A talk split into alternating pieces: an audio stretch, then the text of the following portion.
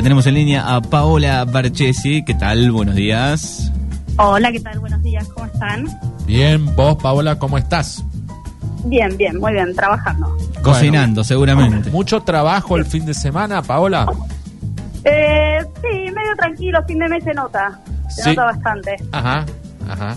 Eh, Así que, pero igual, bueno, siempre tratando de hacer cosas, subiendo a las redes y, bueno, ver ver si se vende, ver qué se mueve. Por ahí en la semana hay más trabajo últimamente, que eso está bueno. Ajá. Eh, pero bueno, sí, siempre trabajando. Eh, te- tenés así comodidades, ¿no? Porque yo digo, todos los cocineros deben tener que tener, no sé, me imagino mesadas grandes. Eh, Ah. Es así.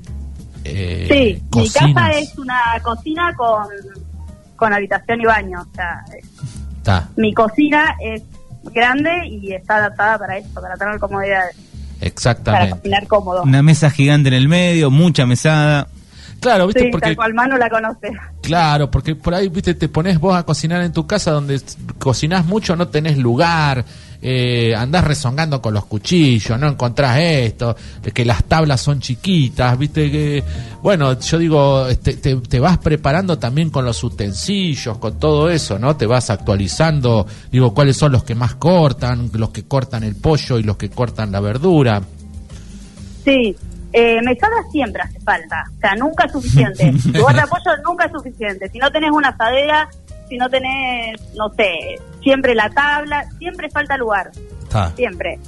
A, mí particularmente siempre me falta lugar y tengo bastante mesada. Claro. ¿Qué queda para, no- Eh. para nosotros, lo que tenemos un metro de, de mesada nada más? Y que encima arriba- Claro, encima- Lo que uno hace es ir adaptándose, ¿viste? Es como que, bueno, va viendo que esta mesita sirve, entonces la traigo un poquito más cerca. Claro. Eh, nada, uno tiene que ir acomodándose a lo que a lo que tiene y, y bueno, y, y- y nada, y cocinar con lo que tiene también. Igual- Lo mismo con los cuchillos. Igual yo creo, yo soy de la teoría que si en mi casa tuviera eh, tres metros más de mesada, eh, tampoco me alcanzaría y, si tendría porque cinco, yo le pongo cada cosas, más que cosas. no tienen nada que ver con la mesada, claro, seguro. a agregar No, cosas. sí, sí, sí, sí, nunca alcanza, nunca es suficiente, pero vos conocés mi casa, mano, y dice que No, no, sí. hay mesada. Una cocina gi- gigantesca industrial, mucha mesada para la izquierda, para la derecha y una gran mesa cuadrada en el medio tipo, ¿cómo se llama? La de Eh, campo. No, una no. isla que es de isla. dos por uno. Es una isla Una que isla. es de la base de madera, la parte de arriba tiene un granito, es de dos por uno y ahora poner estoy haciendo una torta, una torta chica, pero tengo toda la mesa ocupada.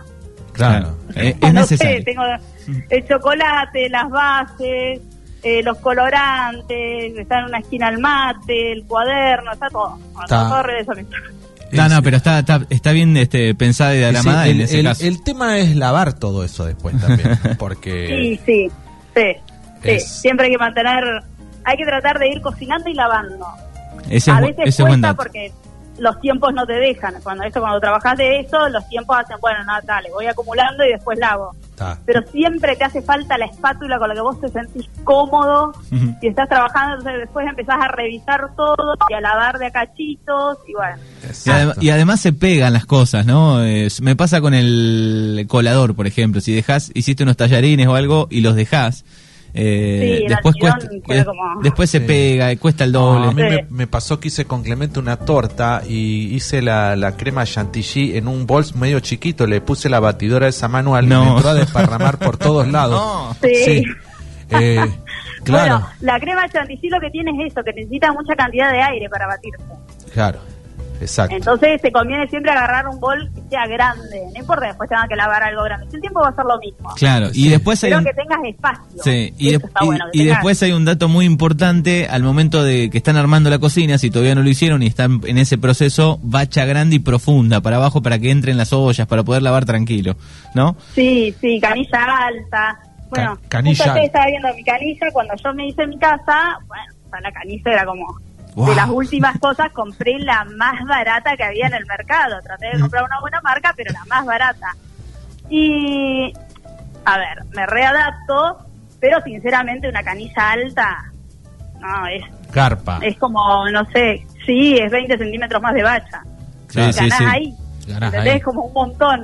Claro, para el cómo vos usas ollas grandes, todo todo grande. Sí. Entonces, claro, ¿sabes qué? Sí, después se complica para lavar. Eh, ya metes una olla y no, te- no la puedes dar vuelta. Así que está buena que las bachas sean grandes Sí, y profundas. Sí, Sí. sí, sí. sí. En los restaurantes generalmente se usa una bacha entera Sí, y muy profunda, pero a ver, muy profunda de medio metro. sí, sí. Yo me caigo ahí adentro porque soy petiza, imagínate la mesada alta, no llegaría hasta el fondo. De hecho, me ha pasado de hacer pasantías o trabajar en restaurantes donde, obviamente, al principio, ¿qué haces?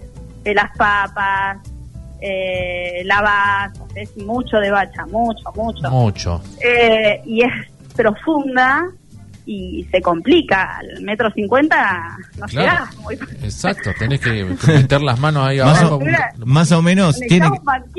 Sí, más o menos cuando yo sacaba el, el suero en la quesería, eh, en la tina, me Te caíste adentro. Y no, me, me- me quedaban las patas y las botas arriba, pero no llegaba, con un balde. Colgando. eh, y, y colgando para terminar de sacar el último suero que no lo chupa la, la bomba, digamos, ¿no? Ah, Tal mira, cual. Mira vos. No es fácil. El fin de semana pasado hice como limpieza de freezer y me pasó lo mismo. Es Claro. como, ¿por qué estoy haciendo esto? Que no llego. ¿Por qué? ¿Cómo que.? O sea, no sé, es muy profundo. Oh, Para, qué cosa tediosa lim- limpiar un freezer. ¿Anda bien el tema de esos aparatos, los lavavajillas? Sí, sí, a ver. Eh. La vajilla anda bien, pero ese yo tengo la vajilla casero y anda bien para limpiar platos, vasos y cubiertos. Sí. Después Eh, hay que y fregar. los enlosados. La olla hay que fregarla, la sal hay que fregarla, existen eh, a nivel hotelero, ni siquiera en restaurantes, porque bueno, para eso sí hay bacheros, existen las vajillas industriales, Sí. son preciosos y trabajan con mucho calor, pero bueno, por, existen a, me- a- a hoteles, porque el hotel maneja mucha cantidad de vajillas. Exacto. Y, y bueno, no, por ahí, no sé, y muchos horarios también. Se cargan y se lavan a un horario, se dejan y bueno, O sea, el, el lava, la vajilla. el lavavajilla no, no, no pudo este, superar la, la mano, no como el lavarropas, que el lavarropas automático sí superó la mano. En este sí, caso... claramente. Y tenés que tener eh, mucho para meter. Claro, ¿no? viste, porque por ahí se pega Sí. mucho, imagínate un caramelo o algo que se pegue en una... No, ¿viste? ¿Cómo lo Sí, no, eso no sale, no, no, eso no sale. Lo mismo de las aderas, haces unas papas al horno, siempre algunas se pegan.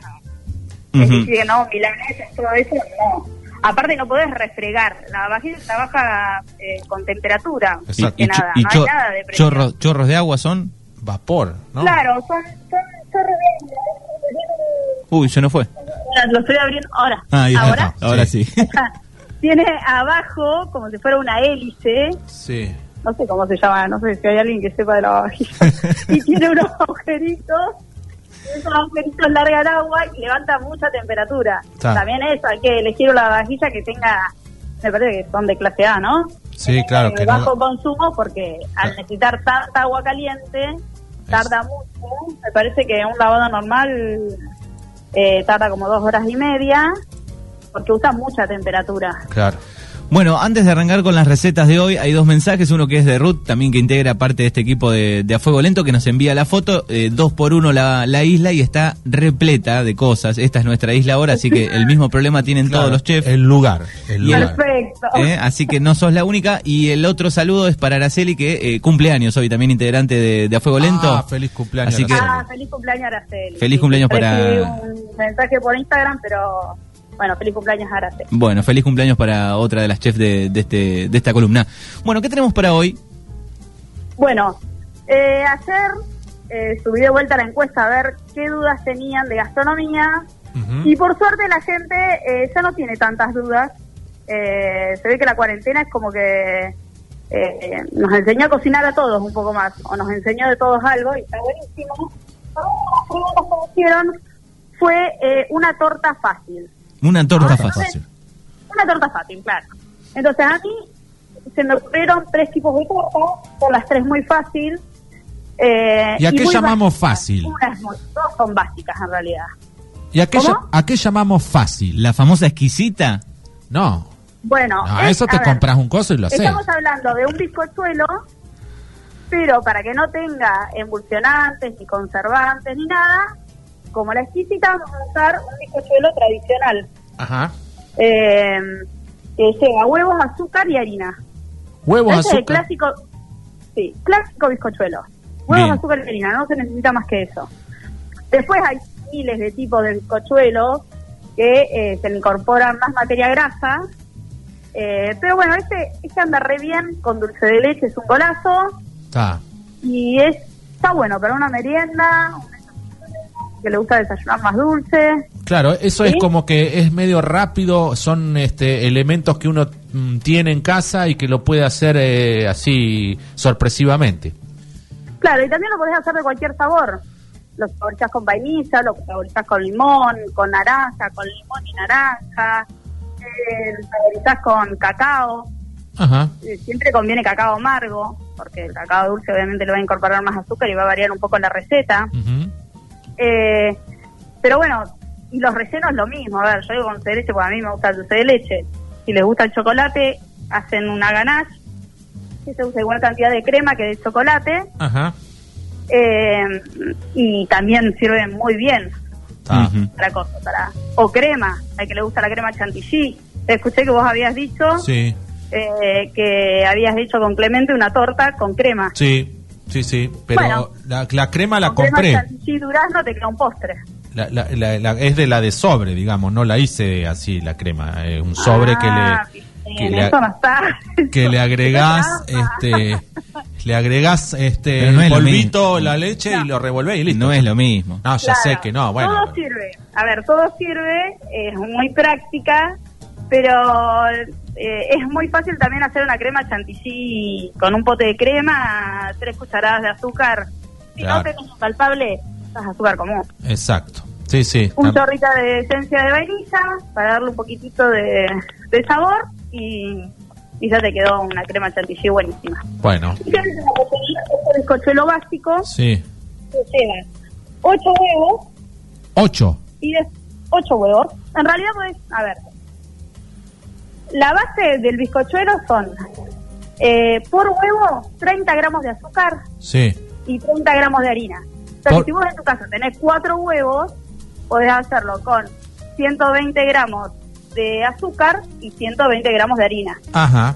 Mira vos. ¿sí? Entonces no es necesario tener los 8 huevos. Está. De 24 centímetros aproximadamente 24 centímetros de diámetro. de diámetro. Sí. Sí. Perfecto. Entonces, lo primero es 8 huevos batidos con 220 gramos de harina, no, 220, 240 per- gramos de, de azúcar, harina, ¿no? De azúcar, lo batimos a punto letra. Punto letra.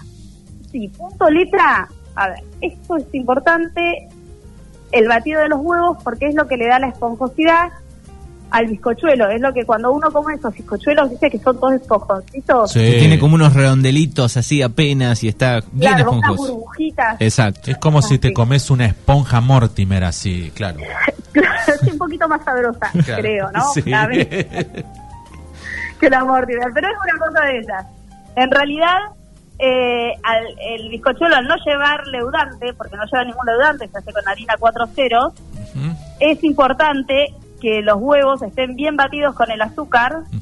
Si tenés un buen brazo, le podés dar con el brazo, pero te vas a cansar, es mejor usar una batidora eléctrica. Eh, y después le vamos a incorporar la harina tamizada en dos veces. En Co- dos veces para no bajar eh, las burbujas que hicimos con el azúcar y el huevo. ¿Cómo es la harina tamizada? Primera pregunta. Y segundo, ¿por qué cuatro ceros y no tres ceros? Eh, la harina tamizada es por un colador, Sí. es para sacar cualquier impureza y como para airear un poquito más la harina, Ajá. para que no tenga ninguna, viste que por ahí la harina viene más prensadita, depende del Sí. paquete que uno compre. Sí. Bueno, para eso, Ah. más que nada. Y la harina, eh, 4.0 se usa más que nada en pastelería y no tanto eh, la 3.0 que se usa más en panificados. Ajá. Es un poquito más gruesa la Ah. harina 3.0. Eh. La harina 3.0 se usa para los panificados que llevan levadura y que necesita eh, como fuerza. Se llaman Ajá. harinas de fuerza. Harinas de fuerza. O sea, es un poco más gruesa la 3.0 que la 4. Tal cual. Sí, es, es cuestión de molienda. ¿Sí? Sí, sí. Entonces, batimos los huevos con el azúcar, una vez que eso está a punta de letra, punta de letra es clarito y es cuando levantás la cuchara, Sí. Así, o el batidor, vos podés dibujar, hacer, eh, escribir con el huevo. Ah, de ahí Eso, viene la, la como que palabra. queda la formita, claro. Mira vos. De ahí viene la palabra punto letra. Como que uno puede escribir. No se te va a sostener mucho como para que puedas estar leyéndolo mucho tiempo, pero te vas a dar cuenta que está. Tiene que quedar bien clarito, bien aireadito. Bien. Después incorporamos la harina tamizada en dos partes y vamos a llevar a horno precalentado entre 170 y 180 grados, que vendría a ser un horno medio, Ajá. En un molde, como dijimos, de 24 centímetros. Hay gente que el molde lo eh, manteca en harina. Yo prefiero ponerle solamente el manteca abajo ¿Papel manteca? papel manteca o el molde, ese papel que uno tiene de fiambres, Sí. que a veces es impecable, da lástima tirarlo, puede usar esto. No, ¿y no se quema el papel? No, porque Mira. eso tiene la humedad del bizcochuelo arriba. Ah, claro. Bueno. Entonces lo pones de base, pones el bizcochuelo a horno medio durante 40 minutos aproximadamente. Y ya después lo sacás y no lo desmoldás enseguida, tenés que esperar 15 minutos. ¿Por qué? Porque si vos lo desmoldás enseguida, cuando lo das vuelta, ese, bizco- ese bizcochuelo se aplasta Ajá. y se te apelmaza. ¿Y qué es lo que lo hace elevar un poco? No, es el mismo batido de los huevos. Ajá. Cuando a medida que se van a ir coagulando los huevos, eh, con con la harina, eso se va solidificando y va dejando la burbujita y se va leudando. El tema del tiempo, ¿lo controlás, digamos, con una alarma? Eh, ¿Tu cocina tiene un sonajero que suena los minutos? Eh, ¿Lo tenés en la mente? Pinchás, pinchás con un escarbadiente. Claro, tal cual. Vas a esperar 20 minutos aproximadamente, lo vas a ver y en el medio que está durito, no lo toques. Pero para no olvidar... blandito, perdón, no lo toques. Pero digamos, ponele que estás en tu casa y, y vas haciendo otra cosa mientras está la, la torta, que has- yo creo que ha sucedido. Yo tengo el recuerdo de casa de una sola humadera, de, de alguna torta que quedó en el horno. Sí, ponete una alarma para orientarte, después lo vas revisando cada rato, ponételo a la media hora y después lo vas a revisar Ah. a los 10 minutos. Pero a mí Ah. también me pasa, por ahí voy al patio y, no sé, empiezo a sacar un yuyito, o empiezo a regar, o empiezo a hacer y cuando vuelvo, bueno, está, volver a empezar. Y tampoco da de abrir tanto el horno, ¿no? Que mm, hay que dejarlo, este, abrirlo de- de- después de los, de los minutos que te dicen, ¿no? Porque si no, medio que enfrías el horno, lo volvés a cerrar, lo abrís, lo cerrás, no conviene. Claro, los golpes de aire y a- también lo que tiene el bizcochuelo, el mismo de la puerta, ese, ese, ese pum, cuando soltás la puerta, Sí. Bueno, mover todo eso no está bueno para ningún tipo de torta, budín, bizcochuelo que hagas. Déjalo 20, 30 minutos tranquilo, fuego medio. Tratar de no usar el fuego fuerte. Ajá. eh, también depende eh, la temperatura que uses el horno. Si no te digo que vas a usar los 250 y se te va a arrebatar y se te va a quemar afuera y va a quedar crudo por dentro, pero un 200 grados, un 180 y un 150 va a determinar la altura de Ajá. tu bizcochuelo. Está. Por eso, si vos lo pones muy bajo, levanta muy poco. Se le va a cocinar, va a llevar más tiempo, Está. pero levanta muy poco. Si lo pones muy alto, te va a levantar desparejo. Se te hace la pancita en el medio. Sí. Bueno, así. Y si vos usas un horno medio, te va a quedar parejito, derechito. Está. Y el piso tiene que estar tostadito. Sí, queda tostadito. Eh, queda tostadito en mi horno que no tiene piso, que es convector, que lo uso más que nada para pastelería. Eh, queda bastante parejito de todos lados. Ajá. ¿no? O sea, todos los bordes van a quedar mucho más doraditos Está. que, la, que el centro. El centro siempre te queda así amarillito. Bien. Así que esa es la, la manera número uno de preparar esta exquisitez. ¿Y hay más o qué? Las otras dos. Eso es un bizcochuelo básico, lo pueden rellenar con lo que quieran, inclusive se pueden usarlo como postre. Después hay una ¿Te puedo poner moscato? para emborrachar, Sí. meter un almíbar, ponerle moscato. Ajá. Un almíbar se hace igual cantidad de azúcar que de agua, o ponemos, si no quieren usar proporción, ponen un poco de azúcar en una ollita, lo Sí. cubren con agua, lo dejan hervir, una vez que rompió hervor, lo apagan y lo dejan que se ponga a temperatura ambiente. Está. No tiene que hervir mucho tiempo, porque si vos lo dejas hervir mucho tiempo, eso se va a hacer almíbar muy pesado. Para mojar una torta es el primer hervor y listo. Y listo. Una vez que se disolvieron los cristales de azúcar, ya está. Te queda húmeda. Claro, que quede húmedo. Ahí se le agregás un chorrito de moscata y bueno, Y listo. y listo. Y ya tenés para bañar esa torta, preparás la crema chantilly y lo podés rellenar con lo que quieras. Ahora empieza la temporada de frutillas. Uy, qué rico. Crema, frutilla y bizcochuelo de vainilla. Está buenísimo. Eh, Sí, claro, ya me está dando hambre. sí, ya lo, ya lo imagino. Eh, Genial. sí. Es muy fácil de hacer es la cuatro cuartos. Cuatro cuartos. Cuatro cuartos. Es muy fácil de acordarse. Un cuarto de manteca batido con un cuarto de azúcar. Una vez que eso se cremó, Sí. que es como que ¿viste? se cambia de color, se pone bien clarito, le agregamos un cuarto de huevo, ¿sí? Sí, un, cuar- un 250 cuarto de gramos huevo. Sí, 250 gramos de huevo, sí. ¿sí? Y después le agregamos, una vez que le agregamos 250 gramos de harina. Cuatro ceros. Esa sí va con eh, polvo de hornear, dos cucharaditas de polvo de hornear. Eh, para elevar, sí. Para leudar, claro. Entonces, eso lo ponemos en un molde, ese sí en mantecado y enharinado, y ya tenemos un budín de vainilla buenísimo. Pa, pero se hace rápido. ¿eh? Bueno, hay dos cosas Se que hace acla- rápido. hay dos cosas que aclarar. La primera es la letra de la caja que no entendíamos bien. Eh, Te agradecemos por los dos productos cheesecake de DDL y brownie. Ahí estamos bien. Es un, claro, un cheesecake de dulce de leche con base de brownie. Eh, y el otro es una torta de vainilla con buttercream y frutos rojos. Tarta de torta de vainilla con buttercream y frutos rojos. bien, ahí está. Buttercream. Eh, Sí, y la Es segunda una crema de manteca. Bueno, te, No. agrade- te agradecemos, eh, eh. agradecemos azúcar, pimienta y sal por estas cosas ricas que no voy a compartir en el día de hoy sí. con Fernando. Y segundo, No, nuestro productor acá, nuestro productor Copito, Sí. pregunta si estás usando manos libres, si estás en una ventana, si te moviste mucho. Son las, la- las- la- lo que pregunta Sí. como para tener idea por qué se volaba la señal hoy.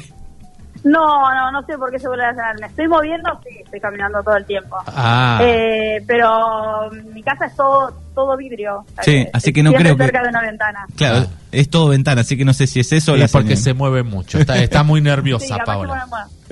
Yo sie- siempre que hablo por teléfono camino. Es como.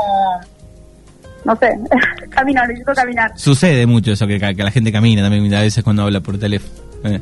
Sí, sí, sí, necesito caminar. Bueno, te buscamos en las redes eh, como... Pau Barchetti en Instagram. Eh, y bueno, mi WhatsApp por cualquier pedido de Quedancer es 2923-436130. Y cualquier, vos decís, cualquier pedido que puedan hacer. ¿Qué sé yo? ¿Puedo pedirte un pollo al horno un día? No sé, pero... no- Y no, en general lo que hago es más pastelería y bueno, cuando se podían hacer eh, reuniones sociales Ta. era, no sé, tenés un cumpleaños Ta. y te preparo como un Exacto. kit de cumpleaños. Está. Eh, pero bueno, ahora más que nada es mucha pastelería, Mucha pastelería. Sí. mucha pastelería. La gente está sí. engordando mucho en la pandemia, me parece. Sí, estamos todos medio como, empieza ahora el calorcito y bueno, vamos a ver qué pasa. Vamos a ver qué pasa. Bueno, Paola, te, te agradecemos. No, muchas gracias a ustedes. Bien. Beso grande a los dos. Ahí Beso cerramos, grande para Paola. ahí cerramos con Ah. este Mon Laferte, que lo había pedido, el tema primaveral que, Perfecto, que, que viene justo con la primavera que llega en- dentro de pocos días. Qué en bueno. estos días, tal cual. Hasta luego, un beso. Chau, Hasta chau. luego, muchas gracias.